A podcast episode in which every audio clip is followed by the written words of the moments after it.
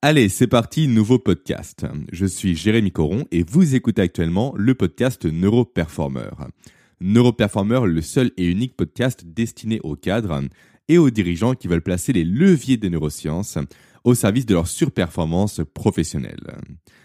Avant de commencer le podcast, passons par la fameuse case de mes rappels habituels.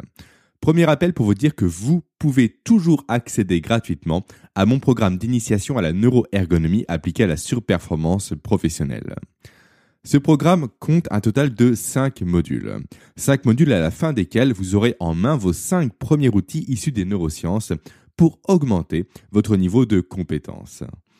Ce programme aborde des sujets tels que l'importance clé de la chronobiologie dans l'efficacité professionnelle, tels que l'action de la caféine sur le cerveau et surtout sur le pourquoi du comment 99% des personnes consomment mal leur café. Dans ce programme, je vous parle également du rôle central que tient la myéline dans le développement de ses capacités d'apprentissage. Et également, je vous parle du sujet des deux systèmes de notre pensée et ce que ce sujet-là implique en matière de capacité à prendre des décisions dites justes, efficaces, précises et surtout non biaisées. Bref, de quoi vous éclater vraiment, je vous le garantis à 100%. Alors pour recevoir vos accès, il n'y a rien de plus simple, il vous suffit de cliquer sur le premier lien présent en description de ce podcast. Ensuite, deuxième rappel. Deuxième rappel pour vous dire que vous pouvez soutenir mon travail de façon très rapide et de façon très simple en me laissant une note ainsi qu'un avis positif sur la plateforme d'écoute de podcast dont vous vous servez vous quotidiennement ou de façon hebdomadaire, peu importe. Idéalement, faites cette démarche sur Apple Podcast. Pourquoi? Car il s'agit en fait du principal canal d'écoute de podcast aujourd'hui. Si vous n'avez pas d'iPhone, ce qui est possible, alors je vous recommande tout simplement de piquer celui d'un ami ou celui d'un inconnu, d'aller sur l'application podcast, d'abonner la personne en question à mon compte, à mon podcast, puis de me laisser une note. Puis rendez bien évidemment le podcast à la personne en question. Chose à ne surtout pas oublier si vous ne voulez pas avoir de problème avec la justice. Actuellement, le podcast compte 87 avis sur Apple Podcast. 87 avis pour une note globale de 4,8 sur 5, ce qui n'est pas mal du tout, je trouve. Après, si on pouvait dépasser les 90 avis d'ici la fin du mois, je ne vous cache pas que ça me ferait vraiment plaisir. D'autant plus que c'est mon anniversaire le 22 janvier, et je trouve que ce serait un super cadeau, n'est-ce pas? Allez, enfin, pour terminer ce message d'introduction, il faut que je vous dise que j'ai réussi à décrocher l'interview dont je vous ai parlé la semaine dernière. Mon invité sera, roulement de tambour, Anthony Lespade, qui, comme je vous l'ai dit précédemment, la semaine dernière donc, qui est donc un préparateur mental de sportifs qui est spécialisé en entraînement cognitif et en neurotechnologie 2.0. Alors que veut dire neurotechnologie 2.0 On aura l'occasion de voir ça avec lui lors de notre échange. Et d'ailleurs, j'ai déjà beaucoup de questions en tête pour lui et je sens que notre interview va être des plus passionnants. Et enfin, pour terminer, en parlant de l'interview, ce mois-ci, je vais laisser de côté l'épisode questions et réponses, car j'ai fait un calcul rapide et simple dans ma tête et je me suis rendu compte que je n'aurais jamais assez de temps pour traiter tous les aspects des bénéfices du sport sur le cerveau, sur la cognition et sur les performances mentales si je maintiens cet épisode en l'occurrence. Dans tous les cas, vous êtes libre encore de me poser vos questions si ça vous tente. Je vous répondrai non pas cette fois-ci par podcast, mais de façon individuelle, soit par email ou soit par Zoom, comme vous le voulez. Allez, maintenant que l'introduction est faite, maintenant qu'elle est passée, on va faire un petit résumé de ce qu'on a vu la semaine dernière, puis on va enchaîner ensemble sur le podcast du jour. Alors, la semaine dernière, je vous ai annoncé en fait la couleur de la thématique de ce mois de janvier 2021. La thématique de l'augmentation de ses performances mentales et cognitives par la pratique d'une activité sportive. Ensuite, une fois cette explication donnée, j'ai passé 25 minutes à vous parler des raisons évolutives qui expliquent que l'activité physique a été et est toujours d'ailleurs un allié de choix pour développer les compétences et les facultés de son cerveau. Au cours de cet épisode, je me suis pas mal d'ailleurs attardé sur deux étapes clés de notre évolution. Deux étapes qui ont été le passage de nos ancêtres du quatre pattes à la bipédie, puis l'avènement de l'homme chasseur-cueilleur. Ces deux événements clés ont juste contribué, comme je l'expliquais bien évidemment, à faire de notre cerveau ce qu'il est aujourd'hui. Certes, ce ne sont pas les seuls facteurs qui ont eu cet impact sur le cerveau, mais ils font partie des facteurs principaux qui ont eu un tel impact sur le développement de notre cerveau. Et nous, de notre côté, aujourd'hui, et j'ai conclu sur ça d'ailleurs la semaine dernière, nous sommes arrivés dans une société axée sur le moindre effort physique et sur l'inactivité totale et surtout, encore pire, inactivité volontaire et désirée. Et ça, comme j'ai commencé à le dire, ça a des conséquences directes sur notre cerveau et sur nos performances mentales et cognitives. Conséquences sur lesquelles nous allons nous attarder ensemble dans cet épisode d'aujourd'hui. Alors oui, je sais, j'en ai conscience, la semaine dernière, je dis que j'avais parlé avant tout des bénéfices induits par la pratique d'une activité physique et sportive. Mais en préparant ce podcast, en écrivant le texte de ce podcast, en faisant les recherches pour ce podcast, je me suis mis à penser au biais de négativité. Biais de négativité qui fait que notre cerveau a naturellement tendance à retenir avant toute chose ce qui est mal, ce qui est négatif pour lui, et non pas ce qui est bénéfique pour lui. Et vu que le but de ce podcast, et de tout mon travail d'ailleurs, soit dit en passant, est de provoquer des changements, des, des prises de conscience, des améliorations, alors je me suis dit qu'il fallait justement mettre toutes les chances de mon côté pour ancrer ces informations dans votre cerveau, pour que chaque explication s'ancre bien dans votre esprit et fasse bien peur, malheureusement, à votre cerveau. Certes, c'est triste à dire, mais c'est comme ça que le cerveau fonctionne, donc autant activer ce levier à bon escient. Donc, si vous êtes mentalement prête et prêt à m'entendre dire à quel point ne pas avoir d'activité physique va faire de vous des légumes à l'avenir, on peut commencer ce podcast. Et bien évidemment, pour terminer, tous les constats que je vais faire seront suivis de recommandations et de conseils. Mon but, bien évidemment, n'est pas de miner votre morale pour la journée, mais bel et bien d'avancer tous ensemble vers la surperformance et vers l'optimisation du potentiel de nos cerveaux à tous et toutes. Allez, on attaque. Le premier effet négatif d'une absence ou d'une faible activité physique sur le cerveau est la neurodégénérescence. Alors, si vous me suivez depuis déjà quelque temps, vous savez très bien ce qui se cache derrière ce terme barbare, derrière ce terme de neurodégénérescence, à savoir le fait que les cellules de notre cerveau meurent tout simplement de façon prématurée. Et les principales cellules touchées sont bien évidemment nos neurones. Sachant que ce processus, vous le savez très bien, je pense, est naturel. La neurodégénérescence est quasiment inévitable et invariable. Avec l'âge, c'est comme ça, c'est ainsi, on perd des neurones, c'est un fait, c'est encore une fois invariable. Mais le souci est que l'inactivité accélère ce processus. Et quand on sait que les neurones représentent juste la matière première de notre cerveau, ainsi que son seul et unique moyen de communication, entre guillemets, on va dire, ça, ça fait réfléchir. C'est en effet par les neurones que transitent toutes les informations dans notre cerveau. Sans neurones, pour faire simple, nous ne serions que des coquilles vides, que des coquilles incapables de faire la moindre action, d'avoir la moindre réaction, la moindre émotion, le moindre comportement. Ok, ça, certes, c'est un peu exagéré, c'est dans le cas de l'absence totale de neurones. Et pour arriver à un tel stade, il faut tout simplement mourir. Mourir puis pourrir. Ce n'est pas très joyeux. Une simple inactivité physique ne va pas priver notre cerveau de neurones, bien entendu. Mais par contre, elle va contribuer à leur mort prématurée encore une fois. Mort prématurée qui va avoir des effets à la fois à court terme, à moyen terme, ainsi qu'à long terme. Commençons par le court terme. La neurodégénérescence, en fait, va impacter directement et progressivement, je reviendrai juste après sur cette notion de progressivité, les capacités de mémorisation, d'apprentissage et de gestion des émotions de notre cerveau. Et ce phénomène va s'accentuer au fil du temps. Plus le temps va passer, plus ce phénomène va s'accentuer.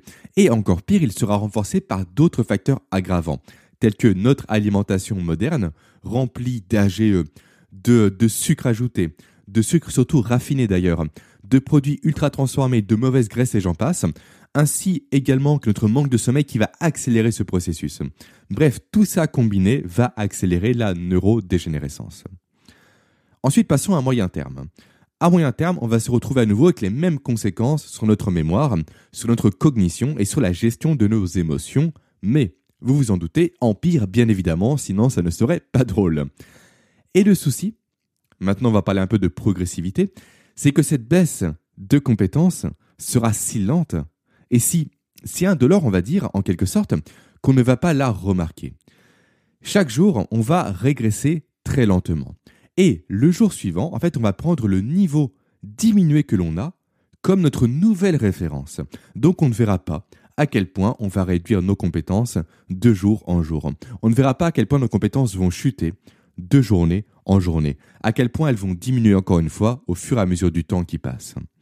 Et ça, progressivement encore une fois, ça va nous mener sur le long terme. Le long terme où les conséquences d'un coup seront beaucoup plus dramatiques. Car là, on ne va pas parler non pas uniquement de baisse de compétences, mais d'une augmentation significative des risques de maladies dites neurodégénératives. Et là, on parle de maladies telles que Parkinson ou telles qu'Alzheimer, dont telles que le tremblement constant induit par Parkinson ou telles que la perte de mémoire terrible induite par la maladie d'Alzheimer. Et ça, je suis sûr que personne parmi vous veut augmenter ses chances d'avoir affaire à ces maladies à l'avenir, ou même d'avoir affaire à, ces maladies de par leurs proches à l'avenir. Ça, c'est pour le côté faible activité physique au quotidien. Parce que si on prend le prisme inverse maintenant, si on prend le côté faire du sport régulièrement toute la semaine, avoir une activité régulière et intelligente, on reparlera ensemble de cette notion d'intelligente et régulière dans le podcast dans 15 jours. Donc, Là où ne pas faire l'activité induit une neurodégénérescence accélérée, faire régulièrement du sport, à l'inverse, va d'une part diminuer les risques de maladies dites neurodégénératives, et d'autre part, encore plus intéressant je trouve, elle va retarder leur développement et leur progression chez les personnes qui sont déjà atteintes de ces maladies. Et là, prenez juste quelques petites secondes pour voir à quel point cette découverte a été révolutionnaire en matière de neurosciences et de santé. Faire du sport, pratiquer l'activité physique permet en fait aux personnes atteintes de maladies dites neurodégénératives de ralentir la maladie dont elles sont victimes, et ce sans avoir recours à des traitements chimiques et médicamenteux. Faire du sport, c'est sans effet secondaire. Faire du sport ne nécessite aucun investissement et ne coûte rien à l'État. Et encore mieux, ça fait économiser de l'argent à l'État. C'est juste génial, je trouve, à titre personnel. Et ça, ce n'est pas hypothétique, ça a été prouvé et démontré, encore une fois, par la science et par les neurosciences. Ça a notamment été démontré chez les personnes âgées. D'ailleurs, les dizaines et les dizaines d'études que j'ai lues en préparant ce podcast ne portent que sur les personnes âgées, soit les en passant. Pourquoi c'est comme ça? Simplement parce que ces personnes n'ont pas plus de bénéfices à faire du sport, mais juste qu'elles sont plus victimes de maladies dites neurodégénératives, tout simplement. Il y a une étude en particulier dont je voulais vous parler parce qu'elle est très parlante d'ailleurs. Cette étude a été menée sur plus de 10 ans. Donc ce n'est pas une étude faite à la va-vite comme ça. Non, pas du tout. C'est une étude qui est très sérieuse. Cette étude a porté sur des sujets qui à l'origine avaient donc 65 ans et qui maintenant, en tout cas, et qui à la fin de l'étude ont eu 75 ans. Il n'y avait pas d'instruction particulière liée à cette étude. Les chercheurs ont juste tout simplement suivi l'activité quotidienne des, euh, des comment on appelle ça, des, des cobayes, on va dire. J'ai perdu le mot, peu importe, c'est pas important. Et donc, résultat de l'étude, un déclin cognitif plus important a été remarqué chez les sujets. Sujet, c'est le mot que je cherchais juste avant. Donc, un déclin cognitif plus important a été remarqué chez les sujets qui avaient diminué leur activité physique, et notamment chez ceux qui pratiquaient moins d'une heure d'activité physique par jour activités physiques qui pouvaient être du vélo, de la marche, du tennis, et j'en passe. Et à l'inverse, si on prend maintenant la partie des sujets actifs, les scientifiques ont remarqué chez eux, c'est génial, c'est dingue même, une diminution, écoutez bien, du risque de Parkinson et d'Alzheimer, non pas de 5%, non pas de 10%, non pas de 15%, mais de 40% une diminution des risques de maladies dites neurodégénératives de 40% par rapport aux personnes qui sont inactives. 40%, c'est juste monstrueux. C'est quasiment la moitié, quoi. C'est un truc de, fou furieux quand on prend un peu de recul par rapport à ces données-là. Et c'est encore plus monstrueux quand on met cette étude en, corrélation avec notre contexte actuel. Contexte actuel où l'État prive les individus de sport et laisse ouvert en parallèle toutes ces saloperies de fast-food. Bref, ça, ça me met hors de moi. Passons, passons, passons, sinon je vais encore m'emporter. Euh, d'ailleurs, passons à un nouvel effet négatif de l'activité, de l'inactivité, pardon, physique et sportive. Deuxième effet négatif qui est dans la continuité de celui dont on vient de parler ensemble.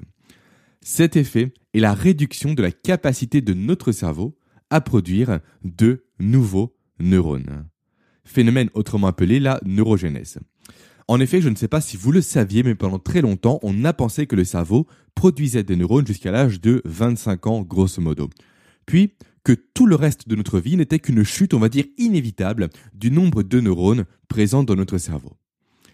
À partir des années 80, 90, voire 2000 de mémoire, a été prouvé le fait que non, que non c'était faux, que le cerveau n'est pas figé en quelque sorte, mais qu'il est bien plastique, qu'il a bien la capacité de se renouveler, de se modifier et de se remodeler. Et c'est notamment cette notion de plasticité cérébrale qui est au cœur de mon programme Remodelage neuronal accéléré. Un programme où j'explique comment jouer sur cette plasticité de notre cerveau pour développer efficacement ses compétences. Et donc, dans tout ça, quel rôle tient le sport? En fait, il faut juste savoir que de façon générale, l'exercice et l'activité physique augmentent tous les facteurs de croissance de notre cerveau, ce qui va faciliter de fait bien évidemment la création de nouveaux neurones, donc la neurogénèse, et également la création de nouvelles synapses, ce qu'on appelle en neurosciences la synaptogénèse. Les synapses, c'est quoi? Pour faire simple, en fait, c'est le moyen par lequel communiquent nos neurones entre eux. Donc, qui dit plus de synapses, dit plus de possibilités de communication. Et qui dit plus de possibilités de communication, dit un cerveau plus efficace, plus, euh, plus vif, plus rapide et en meilleure forme. Et dans tout ça, on retrouve une molécule qui va jouer un rôle clé. Cette molécule, c'est la BDNF. BDNF pour, alors attention à l'accent anglais, pour Brain Derived Neurotrophic Factor. Cette molécule, en fait, elle a un rôle qui est clé, comme je l'ai dit précédemment. C'est elle qui va favoriser la croissance de notre cerveau. C'est elle qui va également protéger nos neurones, qui va également augmenter leur plasticité, qui va participer également activement à l'entretien des cellules cérébrales, ce qui permet ainsi à nos neurones de fonctionner de façon complètement optimale, de fonctionner à leur plein potentiel, de surperformer, j'ai envie de dire. Et l'une des seules façons pour augmenter sa production de BDNF est l'activité physique. Ce n'est pas la seule, certes, mais c'est la principale. Il n'est d'ailleurs pas possible pour l'instant d'augmenter son taux de BDNF de façon artificielle et chimique. C'est impossible pour l'instant. Peut-être que ce le sera à l'avenir, mais pour l'instant ce n'est pas le cas. En effet, au niveau scientifique, de nombreux essais ont été menés, des essais par voie orale ainsi que par injection. Mais jamais, dans ces essais-là, le BDNF n'est parvenu à traverser la barrière hémato-encéphalique protectrice de notre cerveau. Outre l'activité physique, d'autres éléments effectivement peuvent accentuer la production de BDNF, notamment le fait de passer du temps en extérieur, à l'air libre et au soleil, le fait d'écouter de la musique et le fait de passer du temps auprès de personnes qu'on apprécie. Mais, dans tous les cas, la production de BDNF est à son plein potentiel uniquement par le prisme de l'activité physique et sportive. Alors, le, pourquoi du comment, l'extérieur, la musique et les relations sociales ont un impact sur la production de BDNF est très intéressant à avoir à l'esprit. Mais là, on sort clairement du cadre de ce podcast, donc j'en parlerai certainement plus tard lors d'une autre thématique. Donc tout ça pour, euh, pour dire que la non-pratique d'une activité physique ou que la faible pratique d'une activité physique induit inévitablement une faible production de BDNF, qui induit quant à elle par voie de conséquence une baisse de la neurogénèse, de la synaptogénèse, ainsi qu'une baisse de la protection de nos neurones. Ou à l'inverse, avoir une activité physique intelligente et régulière permet de booster sa neurogénèse, et donc de placer son cerveau dans les meilleures dispositions pour apprendre plus rapidement, pour fonctionner plus efficacement, pour vieillir plus lentement, et pour mémoriser de plus en plus d'informations par une mémoire de plus en plus aboutie et évoluée. Alors, si on reprend ce qu'on a vu jusqu'à présent, qu'est-ce qu'on a vu? On a vu que de ne pas faire de sport ou que de ne pas avoir suffisamment d'activité physique au quotidien induit inévitablement une augmentation des maladies dites neurodégénératives, une baisse significative de la neurogénèse, ainsi que de la plasticité cérébrale. Conséquence de cela, le manque d'activité physique débouche forcément sur une chute significative de ses compétences cognitives. On n'est plus à ça près, il faut dire. En effet, de, très nombreuses études scientifiques ont montré et démontré et redémontré d'ailleurs que les personnes qui sont actives physiquement présentent juste des probabilités de subir un déclin cognitif, donc tout ce qui est perte de mémoire, de flexibilité mentale ou encore de repérage spatial, qui est de 30% inférieur aux personnes qui sont les moins actives. D'ailleurs, chose très intéressante et qui parle d'elle-même d'ailleurs, des résultats en fait analogues ont été trouvés et obtenus en 2016 par une étude menée via l'université de Concordia. Étude qui a été menée auprès de plusieurs sujets âgés entre 19 et 79 ans. Les résultats de l'étude ont montré que les personnes les moins actives physiquement présentaient un volume cérébral inférieur aux personnes actives. C'est un truc de fou. Et si vous avez suivi mon podcast de la semaine dernière, vous savez d'où vient principalement cette perte de volume. Elle vient principalement de la diminution de l'hippocampe ainsi que du cortex préfrontal. Et pour aller encore plus loin, les chercheurs se sont amusés, on va dire, à mesurer le volume cérébral des sujets étudiés et ils l'ont comparé à leur déplacement quotidien. Résultat, les chercheurs ont constaté que pour chaque étage d'escalier grimpé quotidiennement, la réduction progressive du volume cérébral des patients était retardée de 7 mois environ. 7 mois, c'est énorme. C'est énorme pour juste des escaliers de montée. Voyez juste à quel point le fait de prendre les escaliers tous les jours et de prendre l'ascenseur peut tout changer sur le plan de la performance professionnelle, ainsi que sur le plan de la santé cognitive. Certes, certaines personnes vont me dire Oui, mais moi, mon bureau est situé au dixième étage, je ne vais pas monter dix étages tous les jours et les descendre après. Alors, déjà, pourquoi pas? Qu'est-ce qui vous en empêche? Rien du tout. Et ensuite, qu'est-ce qui vous empêche également de prendre l'ascenseur jusqu'au huitième étage? Puis de finir par l'escalier Rien ne vous en empêche. C'est 100% gratuit. Ça ne demande pas d'efforts surhumains. Et pourtant, les résultats sont là. Ils sont là et ils sont surtout scientifiquement prouvés. Autre étude intéressante pour vraiment enfoncer le clou et pour vous faire comprendre à quel point faire du sport est essentiel pour avoir un cerveau en forme et pour avoir un cerveau dit surperformant. Autre étude qui porte cette fois-ci uniquement sur la mémoire et sur le déclin de la mémoire avec l'âge déclin qui est loin d'ailleurs d'être inévitable sur les temps passants et la pratique du sport l'illustre parfaitement bien. Cette étude date de 2005. Les participants à l'étude devaient indiquer en fait tout simplement aux chercheurs avec quelle fréquence ils pratiquaient des activités physiques de loisirs d'au moins 20 à 30 minutes par jour. Des activités qui sont suffisamment intenses pour provoquer essoufflement et transpiration. Et là, il s'est avéré, d'après l'étude, et d'après le croisement des données qui a été fait par les scientifiques, que pratiquer une activité physique qui provoque essoufflement et transpiration à raison d'au moins deux fois par semaine à l'âge adulte était synonyme d'un risque moindre de démence 20 ans plus tard. Ce risque étant inférieur non pas encore une fois de 5%, de 10% ou de 15%, mais de 52% cette fois-ci entre le groupe actif en comparaison avec le groupe le plus sédentaire. 52% de chances d'éviter la démence à l'âge adulte, ou plutôt à l'âge de la retraite d'ailleurs. C'est monstrueux encore une fois. Autre conséquence importante liée à la pratique d'une activité physique et sportive, l'amélioration de l'humeur et le risque diminué de dépression. Là, je vais vous citer pour commencer ce qu'a dit un médecin à propos d'Ido Portal.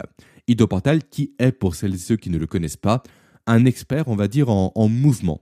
Un expert, en fait, dans l'art de faire bouger son corps. Ido Portal est notamment très connu pour avoir entraîné le champion de MMA qui s'appelle Conor McGregor. Et d'ailleurs, petit coucou à Laureline qui m'écoute, qui est une fidèle auditrice et qui suit le MMA, je le sais. Et Ido Portal, en fait, il faut savoir qu'il bouge en moyenne entre 8 heures et 10 heures par jour. Et un jour, un médecin lui aurait dit, alors j'emploie le conditionnel parce que je n'étais pas présent bien évidemment, donc lui aurait dit qu'il bouge beaucoup trop pour être dépressif. Et c'est justement ça l'effet de l'activité physique sur le corps et sur le cerveau. C'est qu'elle empêche quasiment la dépression. Faire du sport en fait provoque une réaction chimique de fou furieux dans notre organisme. Elle produit notamment beaucoup de neurotransmetteurs, tels que la dopamine, la sérotonine ou encore les endorphines, qui contribuent toutes, à leur façon, à notre bien-être. En effet, la dopamine va induire un sentiment de plaisir, la sérotonine un sentiment d'amour personnel et également une satisfaction de notre ego, et enfin les endorphines vont provoquer quant à elles la sensation qu'on éprouve après une activité physique. La, sensation de, de bien-être, d'être un peu dans le coton, d'être un peu aérien, d'être un peu groggy en quelque sorte. C'est pourquoi, tout ça pour dire au final, pardon, que dans notre monde stressé et dépressif actuel, il serait véritablement temps, selon moi encore une fois, à ma petite échelle bien évidemment, que les entreprises réfléchissent à comment permettre à leurs salariés de faire du sport au quotidien. La productivité n'en serait que meilleure. Les relations sociales également, tout comme l'épanouissement ainsi que la reconnaissance. Mais bon, force est de constater qu'on en est encore loin, bien trop loin d'ailleurs. C'est pourquoi je ne peux que vous inviter, vous, à prendre les choses en main de votre côté et de faire du sport soit avant d'aller au travail, comme moi je le faisais avant, ou soit d'en faire entre midi et deux. De prendre également les escaliers, de venir au travail en vélo et j'en passe. Tout ça, toutes ces petites actions cumulées vont véritablement changer votre vie, croyez-moi. Elles vont vous éloigner très clairement de la dépression et de l'anxiété. Et le pire dans tout ça, j'ai envie de dire, c'est que certes, pratiquer une activité physique va réduire la dépression, en tout cas le potentiel dépressif des personnes ainsi que l'anxiété, mais le fait de ne pas en faire n'est pas neutre en soi. À l'inverse, le fait de ne pas en faire va nous rapprocher de la dépression et de l'anxiété. En effet, nouvelle étude que je vais vous citer, effectivement, je vous cite beaucoup d'études dans ce podcast, mais elles sont très intéressantes, je trouve. Étude qui a été menée cette fois-ci en 2014 sur plus de 6000 anglais. Étude qui a démontré que les participants qui passaient leur temps devant la télévision, assis sur un canapé, étaient davantage, euh, comment dire, euh, dépressifs que le groupe témoin qui lui était composé de personnes actives. Après, cette étude, bien évidemment, est à pondérer selon moi, dans le sens où la télévision passe son temps à montrer des images de morts, de guerres, d'attentats et j'en passe, des images qui, obligatoirement, augmentent le risque de dépression. Mais le fait est que la clé ici à mémoriser, est que le sport est essentiel pour lutter contre la dépression et que dans notre société actuelle qui est surdépressive et qui tourne aux anxiolytiques et aux antidépresseurs, il serait temps de considérer le sport comme une solution beaucoup plus avantageuse, beaucoup moins onéreuse et sans effet secondaire. Et ça, petit fait personnel, j'en ai fait le constat moi-même avec mes grands-parents qui sont séparés depuis quelque temps. Mon grand-père a toujours été un très grand sportif, et notamment un très grand cycliste qui a fait, pour situer un peu à quel point il faisait du sport, jusqu'à plus de 400 km en vélo, parfois en une journée.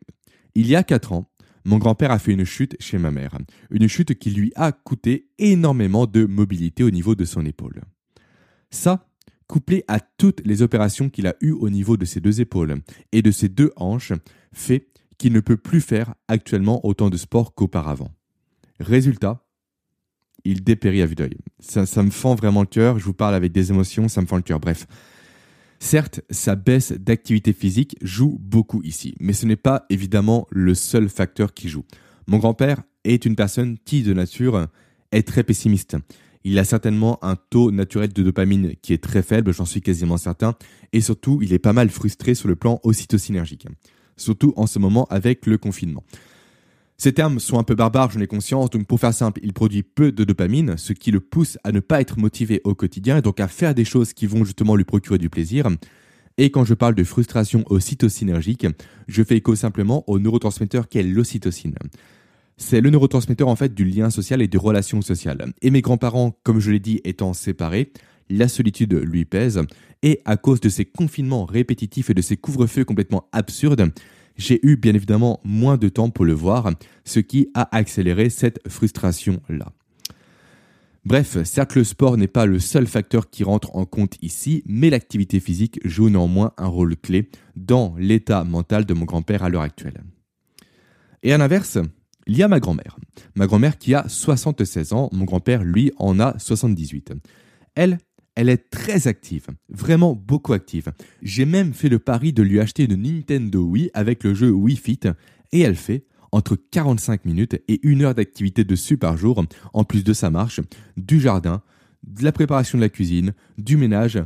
Euh, bref, elle fait énormément de choses. Tout ça pour vous dire que le sport joue bel et bien un rôle clé dans l'état dépressif des personnes à l'heure actuelle. Et que de ne pas pratiquer de sport accélère cet état dépressif. Et vu que je vous parle de mes grands-parents, c'est l'occasion de vous partager une nouvelle étude, et surtout plutôt une hypothèse actuelle développée par de nombreux neuroscientifiques. L'hypothèse selon laquelle la perte des facultés cognitives de nos grands-parents serait principalement due à leur inactivité physique. Et ça, très clairement, on regarde tout ce qu'on a vu jusqu'à présent, ça se tient parfaitement bien. Voilà pour les principaux effets de l'inactivité physique que je voulais vous partager. Après, ça ne s'arrête pas là parce que la pratique du sport induit également une meilleure estime de soi, comme j'en ai parlé la semaine dernière. Elle induit également un meilleur sommeil, un sommeil de meilleure qualité, ce qui va donc à nouveau dans le sens du développement du cerveau, de sa régénération et de l'augmentation de ses facultés. Le sport provoque également tout simplement un gain musculaire ainsi qu'un renforcement osseux et nous préserve donc, avec l'âge avançant, des blessures qui nous guettent forcément un jour ou l'autre. Et enfin, je vais conclure là-dessus, le sport présente surtout l'avantage de pouvoir être commencé à tout moment, gratuitement et très facilement. Et ça, c'est super important à retenir. Moi, à titre personnel, j'ai eu beaucoup de chance, même si je n'aime pas ce mot-là. J'ai fait du sport très tôt de ma vie. J'ai commencé à l'âge de 4 ans par faire du karaté. J'en ai fait un an. Après, j'ai fait 19 ans de rugby. Puis j'en suis à plus de 10 ans de musculation. Et là, j'attends impatiemment que les salles ouvrent à nouveau. Et malgré ça, malgré on va dire l'absence des salles, je continue à m'entraîner tant bien que mal chez moi avec des poids, des élastiques, une barre de traction et une corde à sauter. Et également avec une balle de tennis que je fais rebondir par terre, c'est assez drôle à voir. Mais peut-être que vous n'avez pas eu cette chance-là. Peut-être que vous n'avez pas commencé aussi tôt que moi. Et peut-être que vous n'avez jamais fait de sport d'ailleurs, ce qui est parfaitement possible. Et peut-être que vous vous dites donc que c'est perdu pour vous. Eh bien, je vous rassure, ce n'est pas le cas. Rien n'est perdu. Rien n'est perdu parce que plusieurs études ont montré et démontré que quelques mois d'exercice physique permettent de restaurer, chez les personnes âgées encore une fois, permettent de restaurer en fait la perte de volume cérébral associé au vieillissement actuel de nos sociétés modernes. Après, est-ce qu'il faut se servir de ces études pour dire qu'on fera du sport qu'une fois qu'on sera à la retraite? Non, bien évidemment. Ça, ça s'appelle du nivellement par le bas et ce n'est pas la philosophie de ce podcast. Certes, oui, on peut rattraper un déclin cognitif en pratiquant à nouveau une activité physique. Mais le fait est que durant toutes les années sans activité physique, vous ne placerez pas votre cerveau dans les meilleures dispositions pour surperformer, pour être plastique, pour apprendre de nouvelles choses, pour être en bonne santé, pour bien mémoriser, pour être performant et j'en passe. Vous vous priverez donc ainsi de vos facultés cérébrales durant tout le temps où vous ne serez pas actif physiquement. Vous en paierez forcément le prix sur votre performance à nouveau, sur votre santé et sur votre humeur. Sachant que souvent on met le sport de côté pour être plus performant au travail, pour passer plus de temps au travail, alors qu'au final, mettre le sport de côté va provoquer tout l'inverse. Et ce n'est pas une fois arrivé à la retraite qu'il sera temps de s'inquiéter de sa carrière professionnelle. Tout simplement, on va conclure là-dessus, plus on commence le sport tôt, plus les effets bénéfiques du sport seront présents et plus ils vont demeurer dans le temps. Mais il reste le fait que si vous n'êtes pas sportif, vous pouvez néanmoins rattraper les choses rapidement. Et pour ça, mettez-vous au sport le plus rapidement possible pour rattraper vos années perdues en quelque sorte. Car comme le dit très bien le proverbe chinois ou, japonais, je ne sais jamais, peu importe, le meilleur moment pour planter un arbre, c'était il y a 20 ans, bien évidemment. Mais le deuxième meilleur moment, c'est maintenant. Après vient la question de quelle activité pratiquer, de quelles activités pratiquer plutôt. Ça, comme annoncé, on en parlera d'ici 15 jours. On va maintenant terminer ce podcast sur le fait qu'il faut arrêter avec cette idée stupide qui est l'image du type musclé qui n'a pas de cerveau. Image pas mal véhiculée encore par le cinéma et où, à l'inverse, le type chétif, dans le cinéma encore une fois, est un génie, est un super scientifique et a toutes les connaissances du monde. À titre personnel, et ça, ça n'engage que moi, c'est assez, assez clivant ce que je vais dire, mais j'en ai quasiment la conviction. Comme le dit Nietzsche, j'en suis convaincu encore une fois, qu'un esprit fort réside dans un corps fort et que rien d'élever ne peut venir d'un corps chétif et malade. Certes, c'est terrible à dire. Je sais que ça va diviser encore une fois, mais tout ce qu'on vient de voir ensemble le prouve sur le plan scientifique. Je ne vous dis pas qu'il faut qu'on devienne tous des Schwarzenegger, bien évidemment, mais juste qu'il est temps réellement de prendre soin de soi, qu'il est temps de faire plus de sport, de s'activer et de respecter tout simplement en fait la nature de notre organisme, de respecter notre physiologie naturelle. Enfin, tout dernier mot pour vous partager une histoire que je trouve complètement délicieuse. Le fait que Platon, le plus célèbre des philosophes, était un lutteur hors pair, donc un très grand sportif. Et, d'ailleurs, Platon signifierait juste épaule large en latin. Alors, autant dire qu'un Platon à notre époque actuelle dénoterait bien à l'ENA ou à Sciences Po. Il ferait peur à tous les étudiants chétifs qui regroupent ces écoles-là, pour qui le sport n'est pas une activité stimulante sur le plan intellectuel et qu'il faut mieux privilégier les études à 100%. Allez, sur ce, je vais vous laisser. Je vous invite à faire du sport le plus possible, à prendre les escaliers et à vous déplacer à pied ou en vélo plutôt qu'en voiture. Et je vous dis en attendant à la semaine prochaine pour un nouvel épisode. Nouvel épisode qui sera donc mon interview avec Anthony Lespade. Passez une très belle journée et une très belle semaine pleine de réussite et pleine de surperformance. Ciao